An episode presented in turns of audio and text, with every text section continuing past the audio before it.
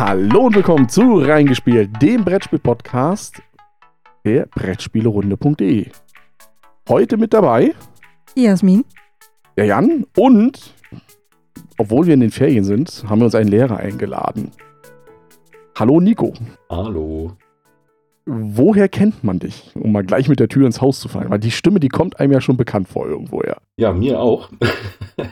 Ähm, ja, woher kennt man mich? Wenn man nicht gerade in meinem direkten Umfeld wohnt, dann wahrscheinlich vielleicht, wenn man sich für Brettspiele interessiert, auch aus einem anderen Podcast. Und zwar mache ich seit ein paar Jahren mit dem Daniel und seit weniger paar Jahren mit dem Chri- Chris und mit dem Steff zusammen den Brettagogen-Podcast. Und äh, ihr speziell kennt mich auch noch von einem sehr netten Spieletag, der mir immer noch im Gedächtnis geblieben ist. Ja, das ist richtig. Also du warst, äh, muss man auch sagen, du warst ist auch unser verjährt. erster Follower, warst du ja auch, ne? Das ist ja auch sehr interessant auf Twitter, als wir damals angefangen haben. Das ist, Yay. ja, Ein Platz in unserem Herzen. Ja, das ist sehr schön, danke.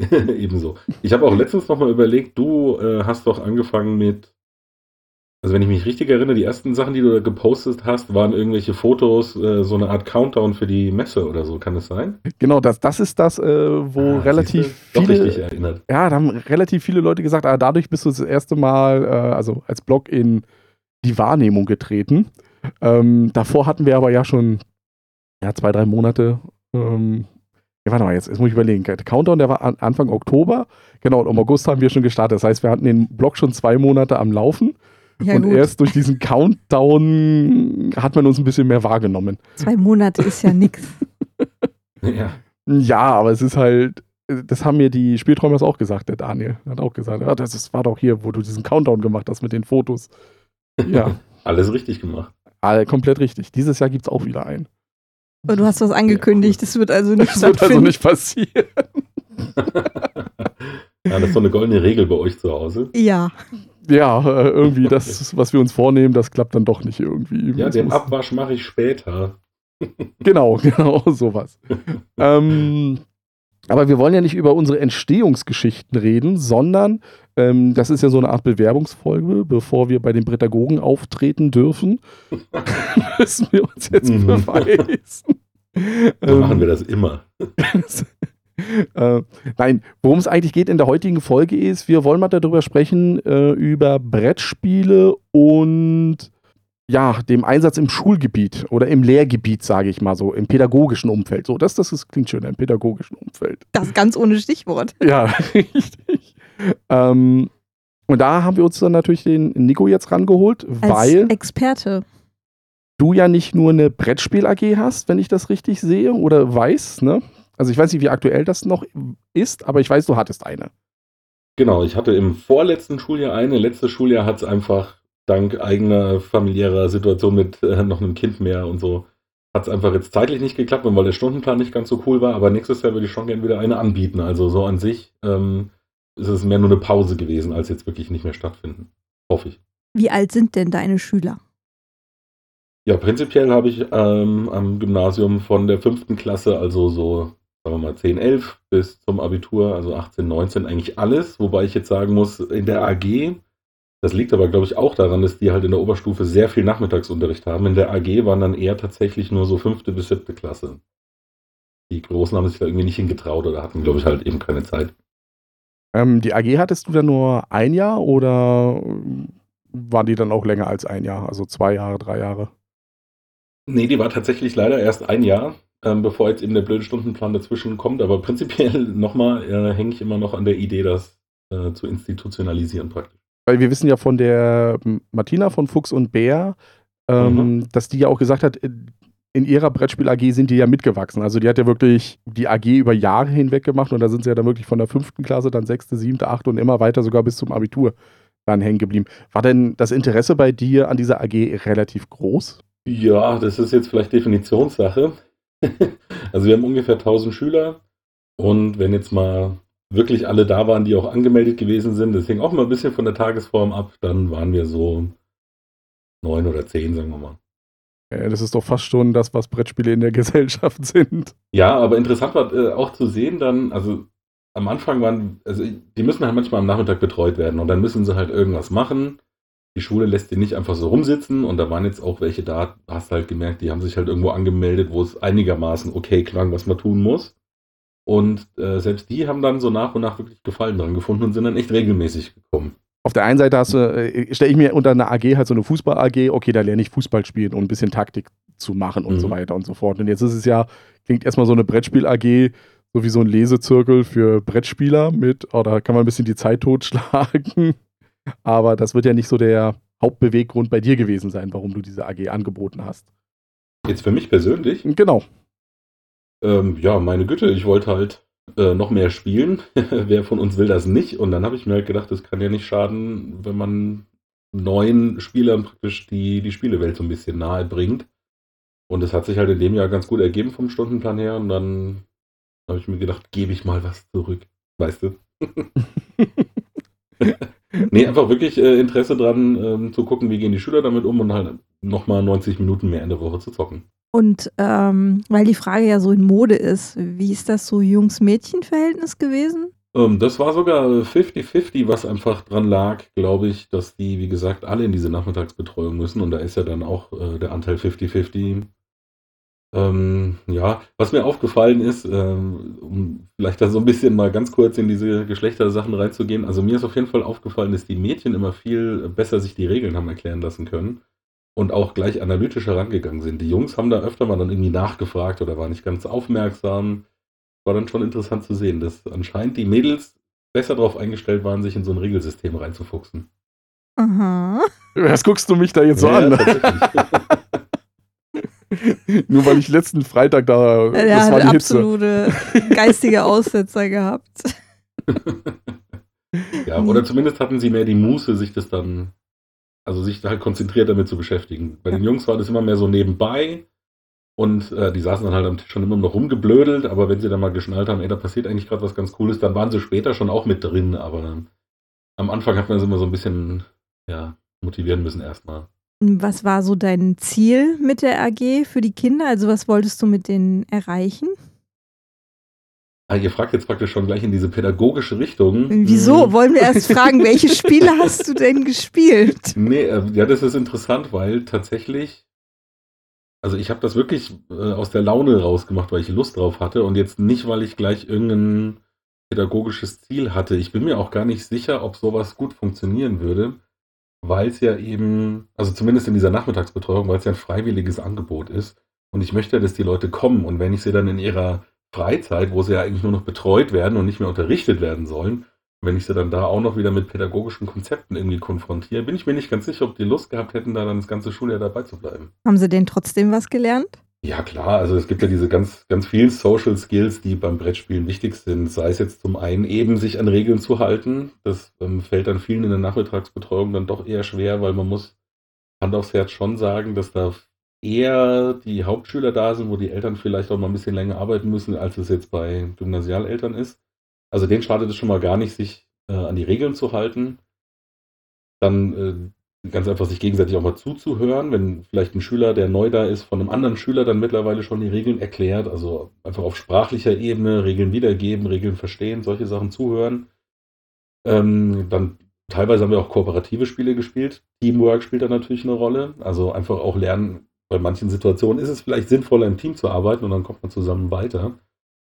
Ähm, ja, Frustrationstoleranz ist ein großes Thema bei vielen Schülern, sonst halt eher bei schlechten Noten. In dem Fall kann man das dann einfach spielerisch schon mal ein bisschen durchspielen. Wie ist es denn, wenn ähm, die Eins halt vielleicht der andere Schüler kriegt und ich diesmal nur die zwei habe, also sprich nicht gewonnen habe? Ja, das sind alles so die typischen Soft Skills, die man da, denke ich, auch lernen kann. Und dann kommen natürlich je nach Spiel, das sind ganz unterschiedliche Spiele, die wir da gespielt haben. Manchmal kommen dann natürlich auch so Sachen dazu wie Kopfrechnen oder so. Ne? Also irgendwelche ganz expliziten Skills, die man Mhm. jetzt aber nicht direkt, äh, also ich würde jetzt kein Kopfrechenspiel spielen, aber das lernt man halt einfach by doing, ne? weil, weil man irgendwie überblicken muss, wie viel Geld habe ich noch, wie viele Punkte brauche ich noch, bis ich vorne bin. Solche Sachen lernt man das halt so en passant und dann fällt das den Schülern eigentlich auch gar nicht auf, dass sie da gerade auch noch was lernen bei. Du hast gesagt, äh, die Spiele, die ihr da gespielt habt und so weiter und so fort, hast du die gezielt ausgesucht, die Spiele, oder war das am Anfang eher so, naja, darauf, wo du als Brettspieler Bock drauf hattest und Oder gedacht hast, Kinder naja, ausgesucht? ja, also ich am Anfang hätte- würde ich jetzt mal tippen, Nico hat einfach gesagt, darauf habe ich Mhm. Bock. Die, glaube ich, kann ich mir gut vorstellen. Ja, genau so ist es am Anfang tatsächlich gewesen. Ähm, später, als sie dann ein paar Spiele kannten, haben sie auch gesagt, ah, bring doch das und das mal wieder mit, Skyjo oder Skyo, Skio, wie auch immer. Ich denke, ihr wisst, was ich meine, dieses Kartenablegespiel. Ja. Mhm. Ähm, das war zum Beispiel fetter Renner bei denen, als die das irgendwie mal kennengelernt haben, fanden die das super. Auf der anderen Seite sowas wie Klask, was ich mir mitgebracht habe, was dann ja zum Beispiel auch Motorik und Hand-Augen-Koordination schulen würde. Ähm, das ist relativ, also durchgefallen wäre jetzt zu hart, aber da waren sie dann auch echt nach dem einmal, als ich es dabei hatte, war es dann auch genug. Da haben sie so mit den Schultern gezuckt, haben gemeint, ja, okay, kenne ich. Ähm, gut, aber prinzipiell, also nochmal, ich bin nicht so mit diesem pädagogischen Prinzip daran gegangen, deswegen habe ich eigentlich immer eher auf so Sachen geguckt, wie wie viele Schüler sind denn angemeldet, wer hat gesagt, er kommt das nächste Mal, also einfach um zu, zu gucken, was kann man denn gut mit der erwarteten Spieleranzahl spielen. Ähm, und dann habe ich natürlich noch äh, immer Sachen raussuchen müssen, das ist auch so, wenn du das im Unterricht und nicht in der Nachmittagsbetreuung benutzen willst, die zeitlich einfach wirklich passen. Man darf nicht vergessen, man hat da 90 Minuten, Ja, schon recht knapp. Auch im Familienbereich dauert ein Spiel dann vielleicht doch eher mal 60 Minuten, gerade wenn man es halt zu viert oder zu fünft in voller Auslastung spielt. Und dann habe ich nur noch 30 Minuten, um das dann eben drei oder vier Schülern, die vielleicht auch unterschiedliche äh, Fähigkeiten in der Aufnahme haben, habe ich 30 Minuten, um das denen halt zu verklickern, wie das funktioniert. Und dann kommt man meistens sogar echt nur zu einem Spiel. Wenn man dann noch zwei Tische gleichzeitig betreuen muss und immer so hin und her hüpft, wird das auch schon sehr, ähm, ja, Multitasking schwierig. Ähm, ja, und dann überlegt man halt zweimal, nehme ich jetzt dieses eine Spiel mit, was vielleicht super toll ist, aber das kriege ich sowieso nicht fertig, oder nehme ich dann vielleicht aktuelles Beispiel jetzt, was ich natürlich dann damals noch nicht spielen konnte, aber nehme ich dann sowas mit wie Lama und der große Wurf, aber da kann ich halt von jedem Spiel zweimal eine Runde Ja, äh, mit allen Schülern machen. Da muss man dann wirklich tatsächlich sich eher so ein bisschen an dem Faktischen orientieren, ähm, als dann ja, da mit großen Ansprüchen ranzugehen manchmal. Hat sich das dann auch irgendwann verselbstständigt? Also, dass du dann gesagt hast, okay, du hast dieses eine Spiel mitgebracht, um das den Kids einfach dann mal so vorzustellen, was es da gibt? Weil ich denke mal, vieles wird ja auch bei dir dann so ein bisschen der Missionierungsgedanke sein, den Kindern einfach Klar. zu zeigen, das gibt's da draußen.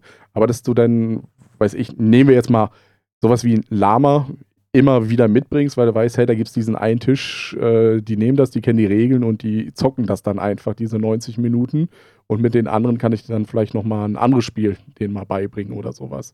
Klar, natürlich. Also das sind auch wieder einfach so Faktoren, die man halt äh, bei der Planung schon so ein bisschen berücksichtigen muss, wenn man weiß, man möchte irgendwie vielleicht dann doch mal was Neues einstreuen.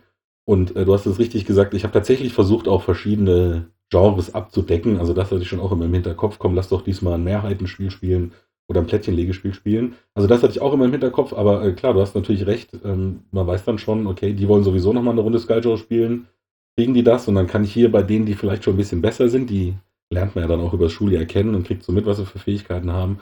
Vielleicht kann ich mit denen, die wirklich kognitiv schon ein bisschen fitter sind, auch mal einen unteren Kennertitel oder sowas ausprobieren. Jetzt mal Hand aufs Herz. Ähm, Mhm. Hast du die auch genutzt, um dann die Spiele aus einem anderen Blickwinkel zu sehen, die du dann bei dir im Podcast dadurch besprechen konntest? Äh, klar, da muss ich keine Hand aufs Herz legen, das ist ja kein Geheimnis. Nee, natürlich, ich habe dann schon immer versucht, auch, ähm, ist ja eine super Testgruppe, ne? weil das ja eben gerade Mhm. genau diese Wenigspieler sind, die wir normalerweise in unseren Kreisen ja nicht mehr haben, um irgendwie ein Urteil aus der Ecke zu bekommen. Natürlich habe ich die äh, in Anführungsstrichen benutzt und ähm, habe immer wieder versucht, dann ja, Spiele, die ich gerade besprechen wollte, da nochmal zu testen. War das für dich dann auch so ein Augenblick, wo du dann einfach mal gesehen hast, wie bei wenig Spielern Spiele dann überhaupt wirken? Also, weil du ja sagst, klar, Oh, äh, ja. wir als Vielspieler, für uns ist es ja immer so ein, äh, das versteht man doch. Also, das ist doch klar, dass das so ist. Und dann siehst du einen Wenig-Spieler und der ist bei einem relativ simplen Spiel dann ja schon, Gerade noch Kinder, die ja auch vom Ja. Thema mal schnell abgeschreckt sind. äh, Mhm. das, das, das öffnet doch einem dann schon die Augen manchmal. Oder äh, resettet ein. Also, ich fand das dann so bei uns das eine Mal interessant, dass Ja. du ein bisschen resettet wirst, wieder äh, zu sehen, ah, okay, äh, das ist die Gruppe auf das Niveau, auf das du dich einstellen musst, so ungefähr. Ja, doch, das erdet tatsächlich manchmal. Mein Standardbeispiel aus dem Schuljahr, den ich, in dem ich die AG hatte, war tatsächlich Splendor.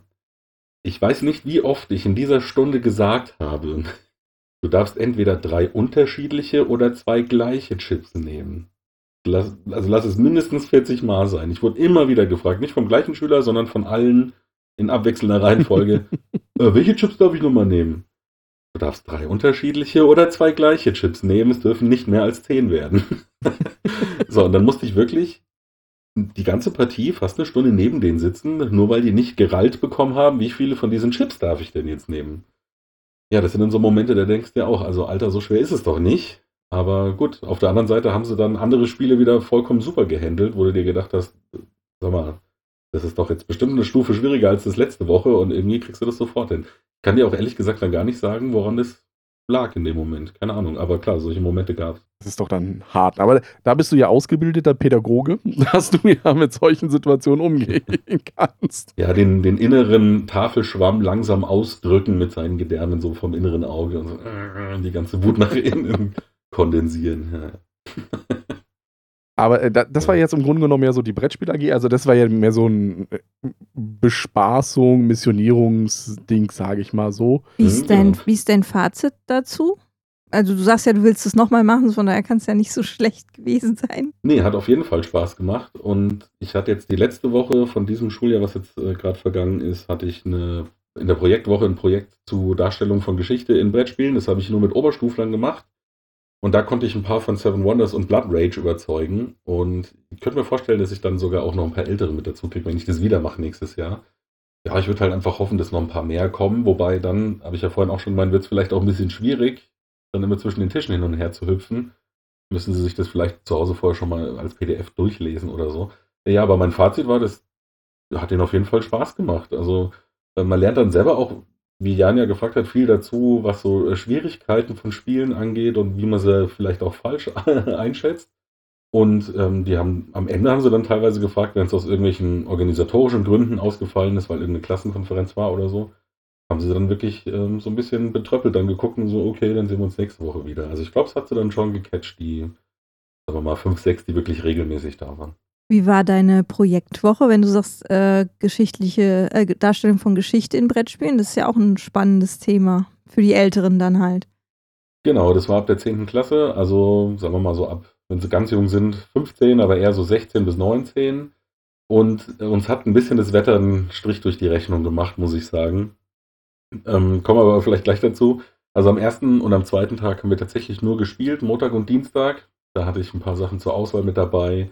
Äh, Watergate habe ich netterweise schon zur Verfügung gestellt bekommen. Das äh, hatte ich dabei. Dann äh, Seven Wonders, Blood Rage, Mombasa und was war der fette Tisch? Ach, Le Poilu natürlich noch. Mhm.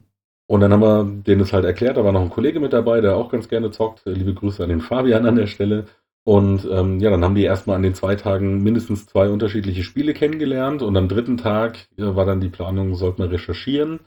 Und am Donnerstag wäre dann die Präsentation gewesen. Jetzt war Mittwoch der Tag, wo es 38 Grad hatte bei uns und da saßen wir dann in der Früh zu fünft. Oder zu 18. da waren nämlich dann nur drei Spiel äh, Spieler, sage ich schon, drei Schüler da. Und die anderen haben sich in weiser Voraussicht schon mal selbst hitzefrei gegeben oder waren wahrscheinlich krank, ich will jetzt nichts unterstellen. Aber dementsprechend ist dann der Teil, der für mich jetzt spannender gewesen wäre, nämlich dann mal im Internet ein bisschen zu, zu gucken und zu recherchieren, was gab es denn da zum Beispiel eben bei Mombasa für einen Shitstorm und warum und wieso. Und das dann eben nochmal zu reflektieren auf irgendwelchen Lernplakaten oder einer PowerPoint-Präsentation. Das hätte mich richtig interessiert, aber das hat dann einfach leider nicht geklappt, weil das Wetter nicht mitgespielt hat, beziehungsweise die Schüler. Nicht. Ah, das ist richtig schade, ja. Das wäre spannend ja. geworden. Ja, aber was willst du machen, wenn die Würfel schmelzen bei der Hitze? Ja. kannst du nichts. Ähm, das war unerträglich, das muss ich ja wirklich zugeben. Aber ich, ich fand es interessant, dass du jetzt noch gesagt hast, zu dem Spiel selber recherchieren, weil ich hätte jetzt im ersten Moment, als du das erzählt hast, habe ich so ein bisschen gedacht, das hört sich ein bisschen an wie der Britagogen-Podcast. Also erst wird über das Spiel geredet und dann über den geschichtlichen. Aber jetzt hast du ja nee, bei nee, nee, Mombasa eben ja nochmal gesagt, nee, nee, es sollte ja um das Spiel an sich dann sich drehen. Ja, auf der Meta-Ebene sollten die praktisch gucken. Also deswegen hatte ich zum Beispiel auch Blood Rage mit drin. Da könnte man ja sagen, hä, wo ist das denn geschichtliche Darstellung? Aber das ist ja genau der Punkt, dass du dir da mal überlegst, dann mal, welche Klischees werden denn hier eigentlich bedient? Welches Geschichtsbild steckt denn da dahinter? Warum ist das denn so satirisch überhöht? Sind da wirklich immer Wikinger mit Hörnern an den Helmen rumgelaufen? Solche Sachen. Also das geht dann schon mehr wirklich so in die Geschichtswissenschaft rein. Also eher so eine äh, stark äh, Themaforschung oder eine sehr, sehr starke The Themenforschung. Weil ja, aber also wirklich das, das Spiel mal als Werk irgendwie mhm. eines, eines Künstlers oder eines Autoren zu sehen und das halt, wie man das mit Büchern, Filmen und sonst irgendwas macht, mal zu analysieren eben. In Bezug auf Geschichte eben. Wie Ja, kam aber wie diese. gesagt, dazu kam es ja dann nicht. Vielleicht hast du ja nächstes Jahr wieder eine Chance. Ja. Wie kam denn diese Projektwoche an sich dann an? Also auch wenn die jetzt nicht ganz so. Das Spielen war gut. Ja, das glaube ich auch. Und der hitzefreie, äh, hitzefreie Hitzefrei Tag war auch. auch toll. Aber war die Resonanz dann entsprechend gut bei den Leuten? Also die äh, ersten zwei Tage waren, denke ich, super, weil es hat so ziemlich jeder gesagt, boah geil, Blood Rage muss ich mir kaufen. Seven Wonders fanden auch ziemlich viele ziemlich gut. Ähm, Mombasa war halt schon etwas schwerer. Da hat es dann aber bei zumindest einem Spieler während der Partie auch noch Klick gemacht und dann hat er zum Schluss gemeint, boah, jetzt wenn man weiß, was da abgeht, ist es eigentlich wirklich ein cooles Spiel. Aber nicht kaufen. Das Mhm. heißt, du hast zweimal Umsatz für Asmodee generiert und bei Mombasa für Pegasus, ja, war zu schwer. Gut, die haben jetzt nie nach dem Verlag gefragt, den habe jetzt auch nicht ich genannt, sondern du. ähm, aber Da hättest ja gleich Ja, Güte. können. Hier, heute, Leute, wenn ihr heute Blood Rage kauft, kriegt ihr das für einen Zehner weniger, wenn ihr sofort Ja, aber was soll ich machen? Die Spiele sind halt von Verlagen und irgendein Spiel muss ich ja mitnehmen in die Projektwoche. Also ich habe jetzt nicht dezidiert Werbung gemacht, so nicht. Nee. Ähm, ja, aber das das, ja fanden sie dann ganz toll. Le Poly fanden sie auch cool. Das war ihnen halt teilweise ein bisschen zu abstrakt. Also da haben sie zum Beispiel gemeint, dass jetzt da nicht große Emotionen aufgekommen wären. Village ähm, haben sie ein bisschen mit den Schultern gezuckt. Naja. Da war dann in der Gruppe war einer drin, der nach fünf Minuten dann schon gefragt hat, können wir nicht, Mensch, ärger dich nicht spielen. Hab Also da- dann gesagt, nee, vergiss es. Als Trend kannst du dann aber eigentlich schon sagen, dass dann so ein, ähm, ich sag mal, ein überproduziertes Miniaturen-Ami-Trash-Spiel dann einfach mehr gezogen hat. Von der, so wie ich es jetzt raushöre, dass dann Blood Rage Ja, doch ein bisschen mehr Anklang fand. Ja, das holt dir halt einfach mehr ab als äh, ein ziemlich trockenes, jetzt gar nicht mal wertend gemeint, aber wie ein trockenes Watergate zum Beispiel, wo halt viel Text auf Karten ist, wo sie vielleicht mal was davon gehört haben in der Schule, aber doch nicht so der große Kontext da ist. Wikingerkultur kennen sie halt, denke ich, schon aus vielen Actionfilmen und bei dem Spiel passiert halt einfach was. Ne? Also da gibt es halt einen auf die Glocke, das finden 16-Jährige halt witzig. Ich muss gerade an, an meinen Neffen denken. Ähm, den Besuch, der wird dieses Jahr jetzt 18 und äh, schon die letzten Jahre bringen wir da auch immer Spiele mit. Und interessanterweise hat der bis jetzt alles gerne mitgespielt, was wir mitgebracht haben. Auch ein Blood Rage. Das hatten wir auch dabei. Es war sogar eins der ersten. Es könnte sein, dass er da so um die 16 war. Das hat auch funktioniert. Der hat leider, äh, ist er in der Situation, ich glaube, äh, jemanden wie Nico hätte der gerne. Einfach, weil der hat dort, wo er wohnt, niemanden, mit dem er spielt. Oder Mhm. spielen kann. Aber das ist da halt in Mittelhessen. Mist, ja. Ähm, wie ist das bei euch da? Also, du hast ja gesagt, 1000 Leute. Jetzt muss man sagen, du bist ja, Ja. da Aschaffenburg, die Ecke, bist du ja drumherum. Das heißt, es ist ja sowieso bevölkerungsreicher. Weil ich ja, Frankfurt ist ja nicht Ja, weit meine entfernt. Schule ist im Kreis Offenbach. Das ist ja wohl irgendwie der bevölkerungsdichteste, ist es nicht so, Landkreis Deutschlands oder was? Also in Offenbach ist auf jeden Fall viel los. Ansonsten behaupten Ähm, wir das jetzt und da wir ja unseren Podcast im Internet haben und im Internet alles wahr ist, ist das jetzt einfach so. Fakt. ja, ja, auf jeden Fall ist es irgendwo oben mit dabei. Ähm, ja, also wir haben, witzigerweise sitzt bei uns in Dietzenbach auch Amigo und wie heißt der deutsche Partner nochmal von Game Things? Wie heißen die, die Bonk und Klass gemacht haben? Game. Game Factory. Ja, genau, Game Factory, der Corletto oder wie heißt der deutsche Versandpartner? Ich weiß, oder äh, Vertriebspartner, die sitzen auch in Dietzenbach. Ähm, aber abgesehen davon, von den Filmen, gibt es wohl im Jugendzentrum, ich glaube, es heißt Wolke 7, oder vielleicht ist es nicht nur das Jugendzentrum, ich bin mir jetzt gerade nicht ganz sicher, aber von der evangelischen Kirche wird es irgendwie ausgerichtet, da gibt es wohl einen Spieletreff, weil die machen auch jedes Jahr bei Stadtland spielt mit und da war ich dann auch schon mal mit meiner Tochter. Die haben auch wirklich eine, eine ziemlich große Ludothek da unten im Keller stehen. Ähm, ja, aber ob da jetzt viele Schüler hingehen, weiß ich ehrlich gesagt nicht. Das habe ich jetzt noch nie gefragt. Aber die hätten die Möglichkeit zumindest. Hm, Was ist mit deinen Schülern nach der Projektwoche? Ähm, also hast du rausgehört, dass da wieder Interesse ist, das im nächsten Jahr nochmal zu machen oder sowas? Ja, wir haben halt da so einen Feedbackbogen gekriegt, so eine Zielscheibe, wo man seine Sticker dann draufkleben kann äh, in irgendwelchen Bereichen. Und es scheint wirklich allen gut anzu bei allen gut angekommen zu sein. Und ein paar haben eben auch gemeint, sie wollen sich das ein oder andere Spiel mal kaufen. Und ähm, haben auch gesagt, wenn es vom Stundenplan her klappt, wären sie bei einer AG wahrscheinlich mit dabei. Aber das ist halt alles Zukunftsmusik. Das kann ich in fünf Wochen sagen, wenn ich weiß, wie mein Stundenplan ausschaut. Wenn ich sowieso schon von fünf Tagen, vier Tage am Nachmittag dran bin, dann mache ich nicht noch den fünften Nachmittag eine AG, wo ich dann auch erst wieder um halb sechs heimkomme. Da muss man dann halt auch einfach ein bisschen Prioritäten setzen. Aber ich hoffe mal, dass es klappt. Und wie ist das bei dir im normalen Unterricht? Ähm, Du hast ja gesagt Geschichte und Englisch. Ähm, Mhm, Und Politik. und Politik. Oh, Da- das, drei bietet, Sachen auf einmal. das bietet sich ja vielleicht ja. auch für das ein oder andere Spiel an, was man zumindest mal sich anguckt. Hast du das schon gemacht? ja, natürlich. Also da gibt es viele Einsatzfelder.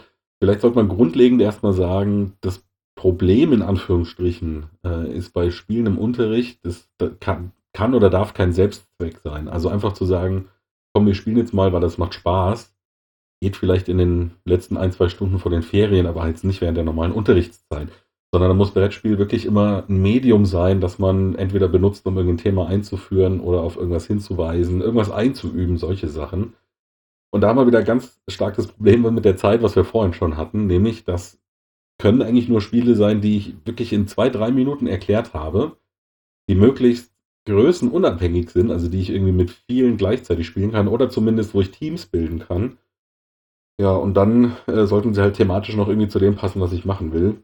Das Das grenzt schränkt schon das ein. Ganze schon, ja genau, das schränkt das Ganze schon ziemlich ein. Wo es eigentlich immer ganz gut geht, so eine Kombo, die meistens funktioniert, ist ähnlicherweise gesagt Partyspiele und Sprachenunterricht oder Sprachunterricht.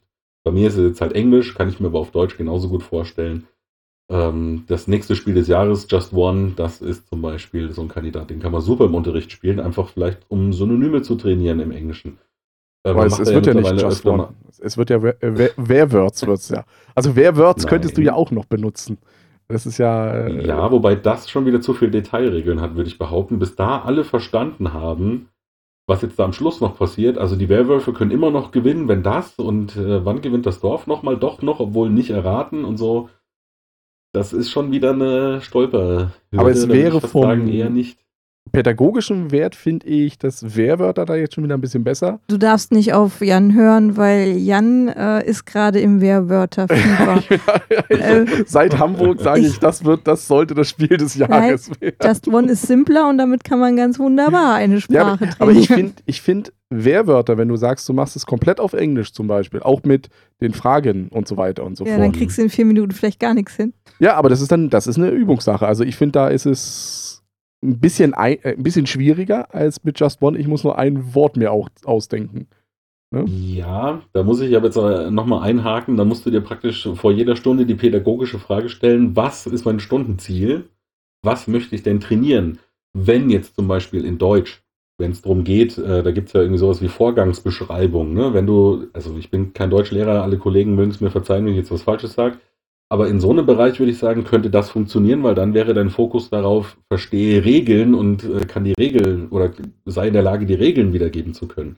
Bei einem Sprachspiel willst du ja aber eigentlich, wenn du das in Englisch oder so spielst, die Sprache trainieren und nicht das Verständnis für das Regelwerk. Das heißt, du würdest praktisch ein Stundenziel definieren, was eigentlich an dem vorbeigeht, was du gerne machen möchtest. Und dann brauchst du eher Spiele, die halt schnell erklärt sind und leicht funktionieren. Codenames ist zum Beispiel auch sowas. Äh, in der englischen Version super für den Englischunterricht oder auf Deutsch natürlich auch dann mit der deutschen Version. Aber dann musst du ja ganz große Probleme eigentlich haben, irgendwelche Geschichtsspiele reinzubringen. Weil ich, ich meine, das, das Klassische ist ja eigentlich, dass es, ja, kennen wir ja alle Spiele im alten Rom, Mittelalter und so weiter. Das ist ja das Thema schlechthin. Aber das bringt ja geschichtlich, also im Geschichtsunterricht eigentlich gar nichts, so wirklich. Ja, da gebe ich dir vollkommen recht. Äh, Das ist dann tatsächlich eher was, was für den Oberstufenunterricht gut ist. Da hat man meistens Doppelstunden und da sind die Schüler dann auch in der Lage, das kognitiv so schnell zu umreißen, dass man da auch was Schwierigeres mal probieren kann. Im Geschichte-Leistungskurs zum Beispiel mache ich wirklich ganz gerne immer Le Poilu mittlerweile. Da habe ich zwei Auf, äh, Ausgaben davon. Das heißt, zehn Leute könnten da maximal gleichzeitig spielen. So ein LK hat vielleicht mal 15, 16 Schüler, dann muss halt eine Runde immer mal aussetzen. Das ist dann aber auch nicht so schlimm. Könnte ich mir eigentlich noch mal ein drittes zulegen. Aber das ist zum Beispiel dann in einem Rahmen, wo das in der Doppelstunde noch funktioniert in der Oberstufe mal und wo das auch ähm, so viel Mehrwert bietet, dass es sich lohnt, das als Spiel zu machen und nicht einfach über irgendein anderes Material, über den Schützen, Schützenkrieg. Nee, wie heißt es nochmal? Äh, Grabenkrieg? Trenches, ähm, Graben, danke, genau, der Grabenkrieg. Ähm, ja, da, also man muss sich halt wirklich immer als Lehrer die Frage stellen, ist mir denn diese Methode den Mehrwert wert, der dabei rauskommt am Schluss? Oder könnte ich das Ganze nicht einfach in 30 Minuten kürzer so und so machen und dann hätte ich aber noch 30 Minuten für was anderes? Das ist immer die große Frage. Anderes Beispiel, vielleicht noch ganz kurz, äh, was ich immer gern benutze in der Oberstufe für die Französische Revolution, um da so ein bisschen humoristisch ranzugehen Mhm. ist Guillotine von Amigo. Das ist nämlich äh, leider nicht mehr auf dem Markt, aber das ist äh, tatsächlich wirklich ganz cool, um in diese ganze Ständegesellschaft einzuführen. Wer es nicht kennt, nur ganz kurz, es gilt einfach darum, so eine Kartenreihe von Personen, die da stehen, äh, zur Guillotine zu führen und den Kopf abzuhacken. Und dann kann man mit Karten, die man noch auf der Hand hat, so ein bisschen die Reihenfolge verändern und dann muss man da halt bestimmte Leute köpfen und so. Und da gibt es die ganzen Stände, die da drin sind. Und dann kann man natürlich die Schüler fragen, ja, warum gibt jetzt eigentlich der König so und so viele Punkte und es gibt aber irgendwie Minuspunkte, wenn du einen aus der Bevölkerung köpfst. Und was machen denn die Wachen hier in der Reihe? Was haben die für Sonderfähigkeiten und so? Das finden die Schüler eigentlich auch mal ganz witzig, weil das dann auch sehr humoristisch gemalt ist und so. Das ist schon eher ein witziges Spiel. Ähm, aber wie gesagt, man muss halt immer Sachen finden, bei denen es sinnvoll ist, dass man sie einsetzt. Nur mhm. spielen, weil man Spielen cool findet, funktioniert in der Schule leider nicht. Letztes Jahr auf der Spiel ähm, ist dieses, ist das Textura präsentiert worden. Das ja. hat ja auch so einen geschichtlichen Unterrichtsanspruch. Hast du das genau, mal das ausprobiert? Hätte ich auch noch erwähnt. ja, das habe ich tatsächlich ausprobiert. Liebe Grüße an den Daniel Bernsen. Äh, hat er wirklich ganz große Arbeit geleistet, zusammen mit dem Ron, heißt sein Kollege, glaube ich, da weiß ich den Nachnamen aber leider nicht. Ähm, ja, die haben sich ja mal versucht, ich würde es kein Brettspiel an sich nennen, sondern einfach wirklich ein Geschichtsspiel zu machen. Ähm, da geht es einfach um verschiedene Zeiten in der deutschen Geschichte oder deutsch-polnischen Geschichte, muss ich besser sagen. Ähm, und da gibt es dann immer so Kartenpacks dazu. Und das Interessante daran ist eigentlich, dass die Schüler dann versuchen, sich selbst die, die Geschichte zu konstruieren. Also da geht es eigentlich auch mehr auf der Metaebene so ein bisschen drum, äh, wie entsteht eigentlich Geschichte? Wie, wie, wie, ja, man könnte eigentlich sagen, wie wird sie gemacht? Da geht es gar nicht so sehr um den mhm. Inhalt, weil dann kommen nämlich auch tatsächlich einfach, also die legen dann so Querverbindungen, wo sie glauben, diese Plättchen passen irgendwie zusammen. Also das führt zu dem einen und dann führt das andere zu dem und so. Und das kann dann wirklich ganz interessantes Netz werden. Also das sind so Carcassonne-Plättchen-Größen Plättchen. Ähm, und das wird dann wirklich ein ganz interessantes Netz auf dem Tisch und dann kann man mit den Schülern darüber diskutieren, warum habt ihr das dann so und so gelegt? Denkt ihr dann, dass das realistisch ist? Also mehr so auf dieser Metaebene. Und das kam tatsächlich in der Oberstufe auch wirklich ganz gut an. In der neunten Klasse dann schon nicht mehr so, habe ich die Erfahrung gemacht. Da macht man auch Nationalsozialismus. Da hat sich das natürlich angeboten mit Deutschland-Polen. Die fanden es dann schon eher mechanisch. Aber die in der Oberstufe, die dann schon zu 17, 18, 19 waren, die haben dann tatsächlich auch so einen kulturellen Zugang dazu gefunden. Also die haben verstanden, was das Spiel machen will oder worauf es hinaus will.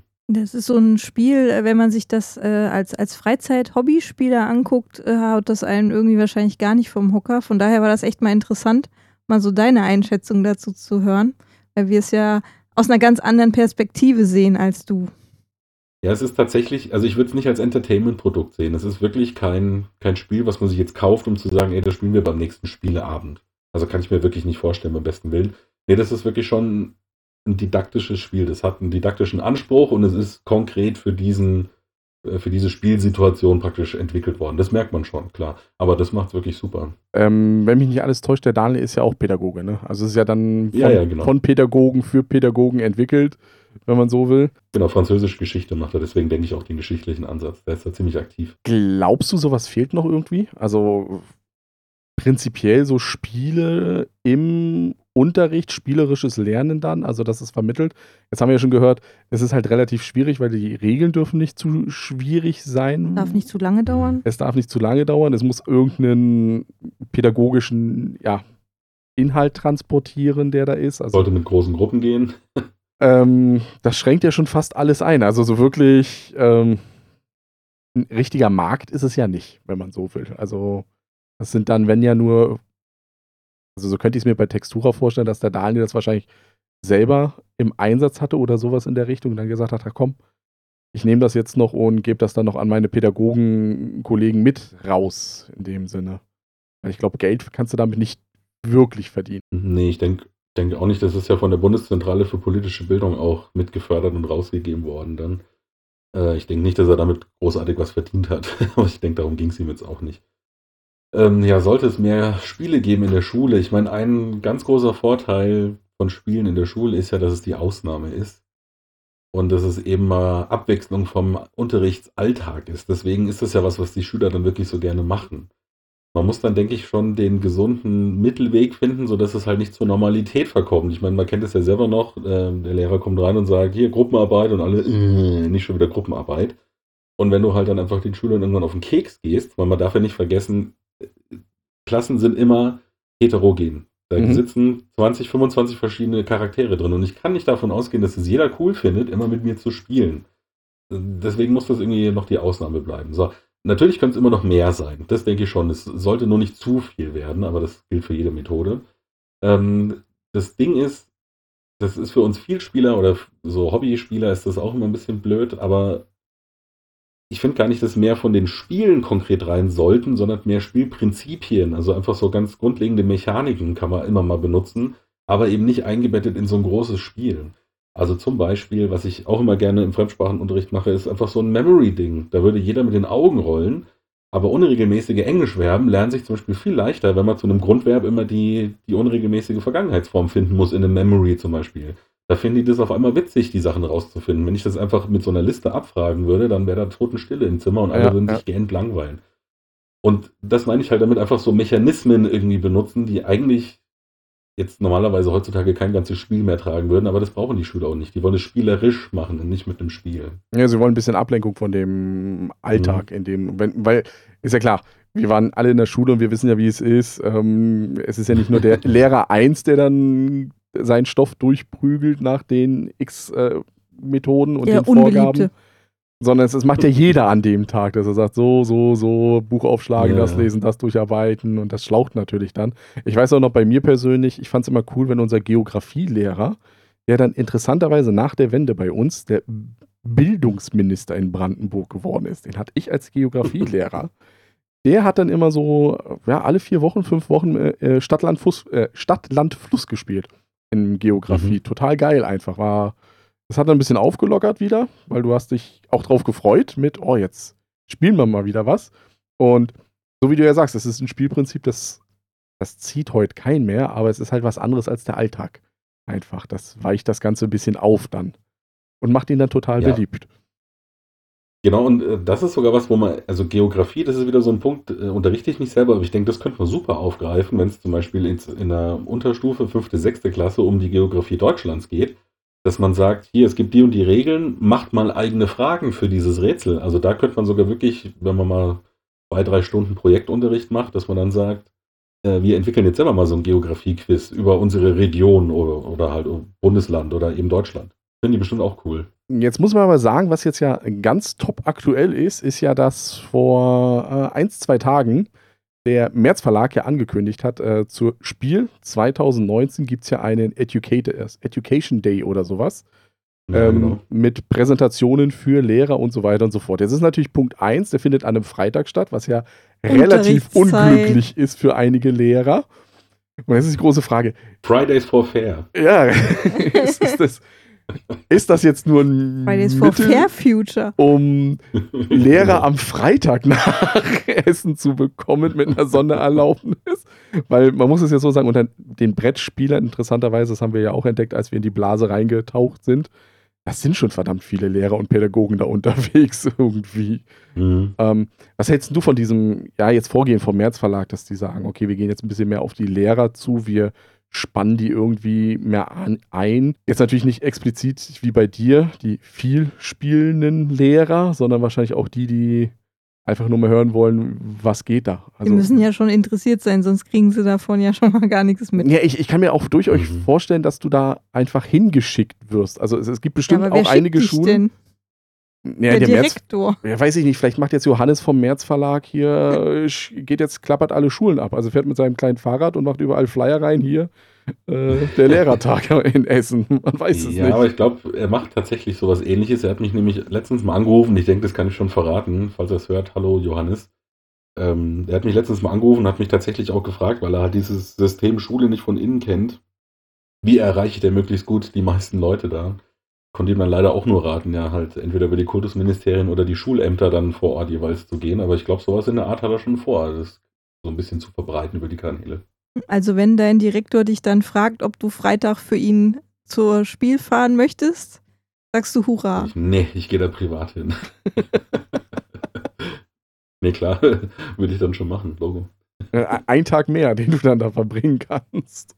Genau. Wobei ich mir ehrlich gesagt, ich, ich weiß noch nicht so ganz genau, was, was ich davon erwarten soll. Das ist jetzt überhaupt nicht negativ gemeint, sondern äh, freudige Erwartungen.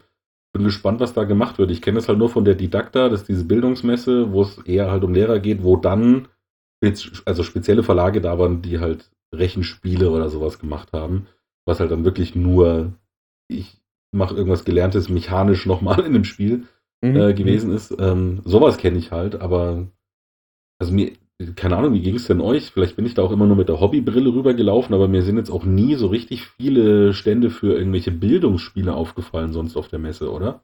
Also was du ja sagst, so, so, Rechen, so Rechenspiele und so, die findest du schon.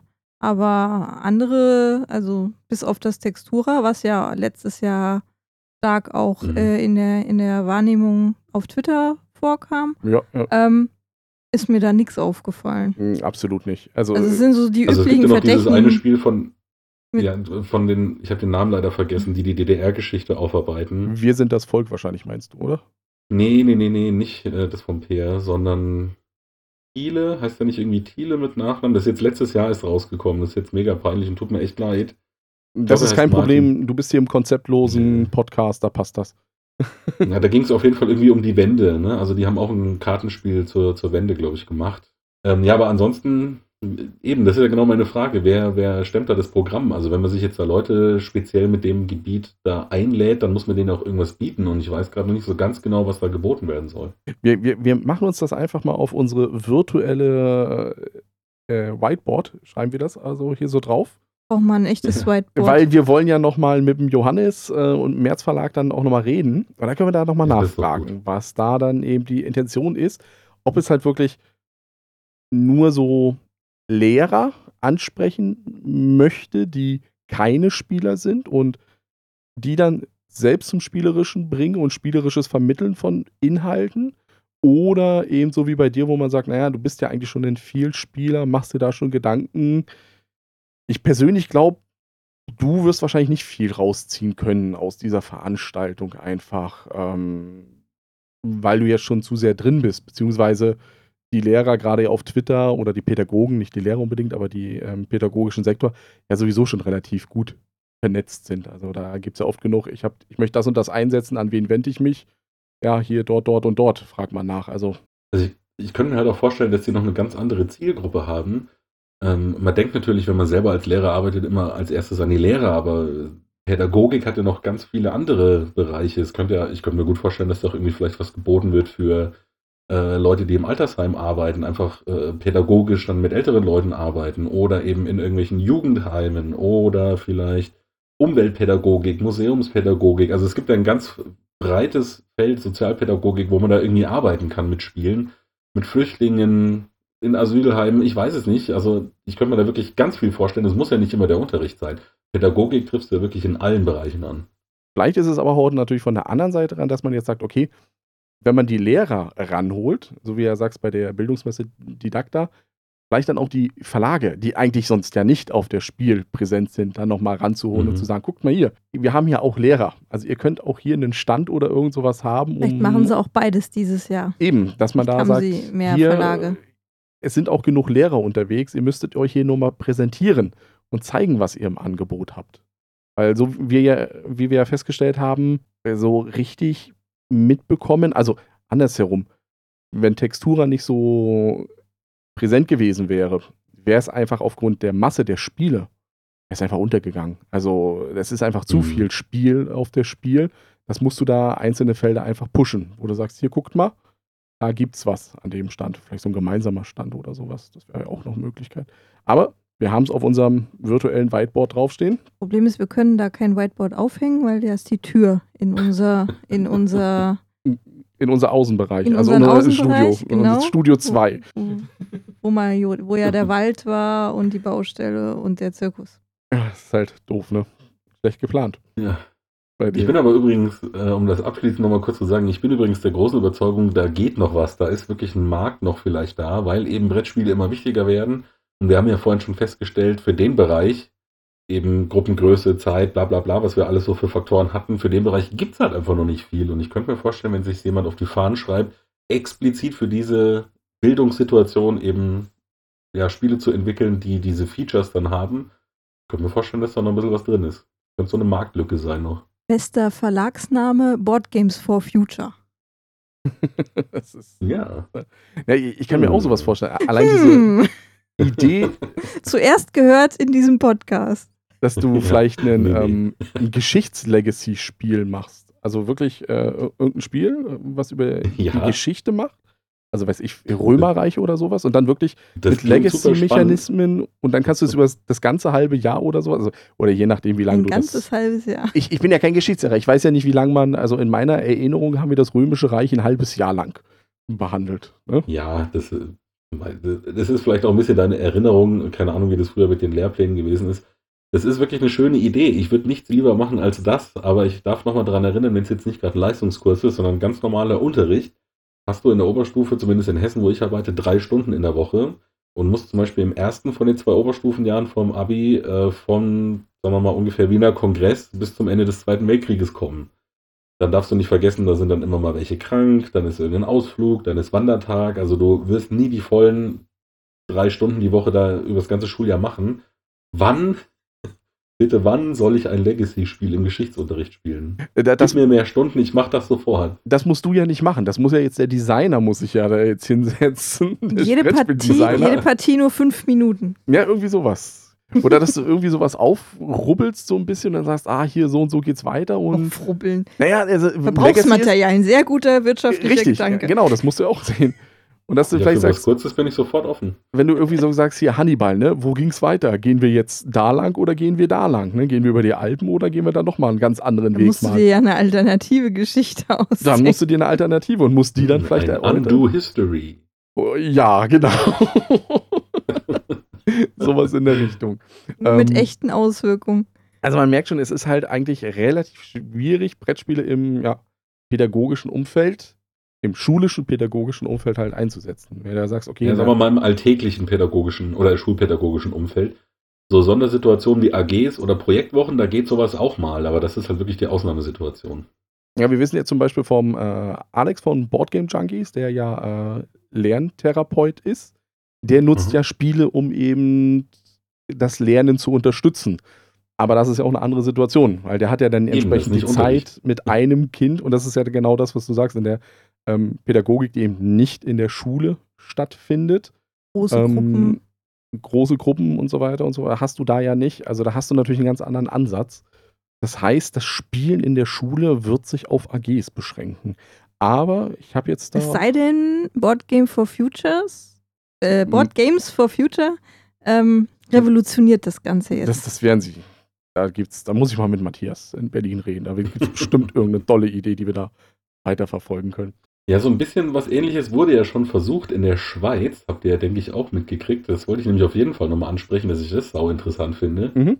Ähm, diese Schweizer Versicherung hat doch zu Fortbildungszweck auch das Brettspiel entwickelt, das Sarahs Vision, Sarah's Mhm, Vision, ich mhm, weiß nicht mhm. genau.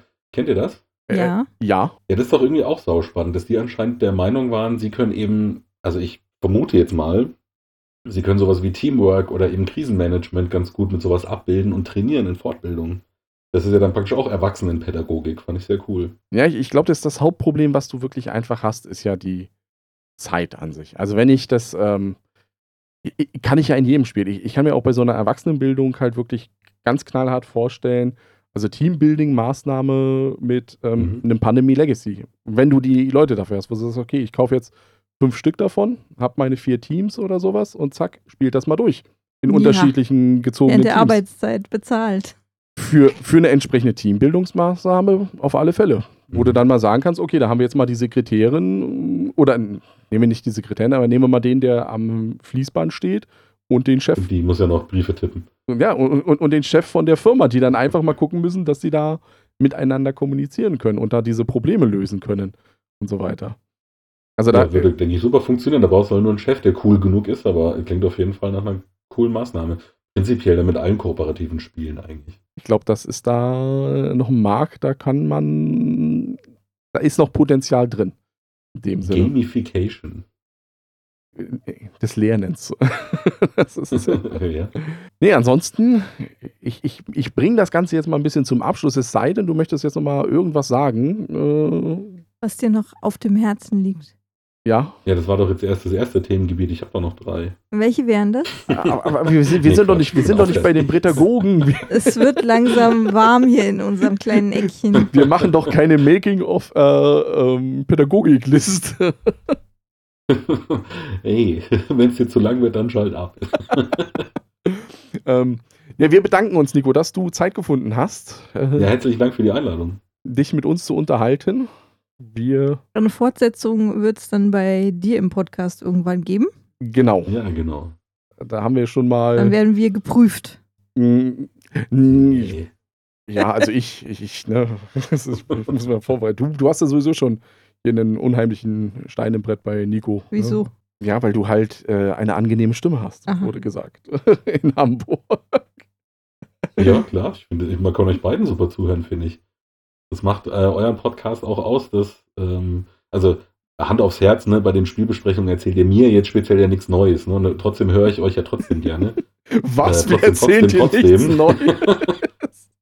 Ne, komm, ähm, bei Andu haben ich wir ihr dich halt eine davor super gewarnt. Chemie einfach. Bitte? bei Andu haben wir dich davor gewarnt, das zu spielen. Ja, ich habe es ja auch nicht gespielt in Hamburg dann. Ich habe ja dann wohlwissenderweise ausgeschlagen. zugeguckt, wie andere verzweifeln. Ja, ich saß am Nebentisch. Hab was Richtiges ist die gespielt. bessere Das habe ich Position. gehört. Ja, aber, aber es war ja auch extra bei Andu, muss man ja noch sagen, in Hamburg. Da hat Steff wirklich versucht, für eure nächste Flop-Liste, dass ihr einen Gemeinsam ein Spiel- Titel. auf allen Flop-Listen drauf habt und du hast dagegen geschossen. Das ist echt unter aller Sau. Also so Du geht's nicht. trittst aber auch wirklich gerne nach. Ja, ja. absolut. Ich habe mir auch gerade gedacht, es reicht langsam mit dem Undo-Thema. Dazu gibt's noch einen Artikel. Dazu gibt's noch einen Artikel. Ich bin noch nicht therapiert über dieses Ding. Es hat, es hat eine kleine Wunde in mein Herz. Ne, das ist da. Aua. Ja, aber ansonsten, wie gesagt, Nico, danke, dass du äh, bei uns drin warst im Podcast. Gerne. Ähm, wir sehen uns auch dann wieder demnächst. Spätestens in, In Essen. Berlin? Nee, in Berlin leider nicht, weil da Weil wir sind wir ja in Schweden und halten unsere Ach ja, Füße das in den hast du ja schon erzählt. Ja. Ja. Und ja, da, dann in Essen. ja, da dann in Essen, spätestens. Ach, oder vielleicht halt vorher schon bei irgendwelchen Pressetagen, die ja dann schon wieder stattfinden. In Bonn oder in Friedberg oder. Geht ja jetzt bald wieder los. Genau, jetzt kommt die Ja, stressige. Zeit auf uns drauf zu, Deswegen müssen wir uns jetzt erst nochmal ausgiebig erholen. Bevor die Es wird stressige. nur Stress, wenn man sich zum Stress macht. Wenn es für dich Stress ist, fahr zu einem Tag weniger hin. Die siehst du danach auch noch alle, die Spiele. Nein, du weißt doch.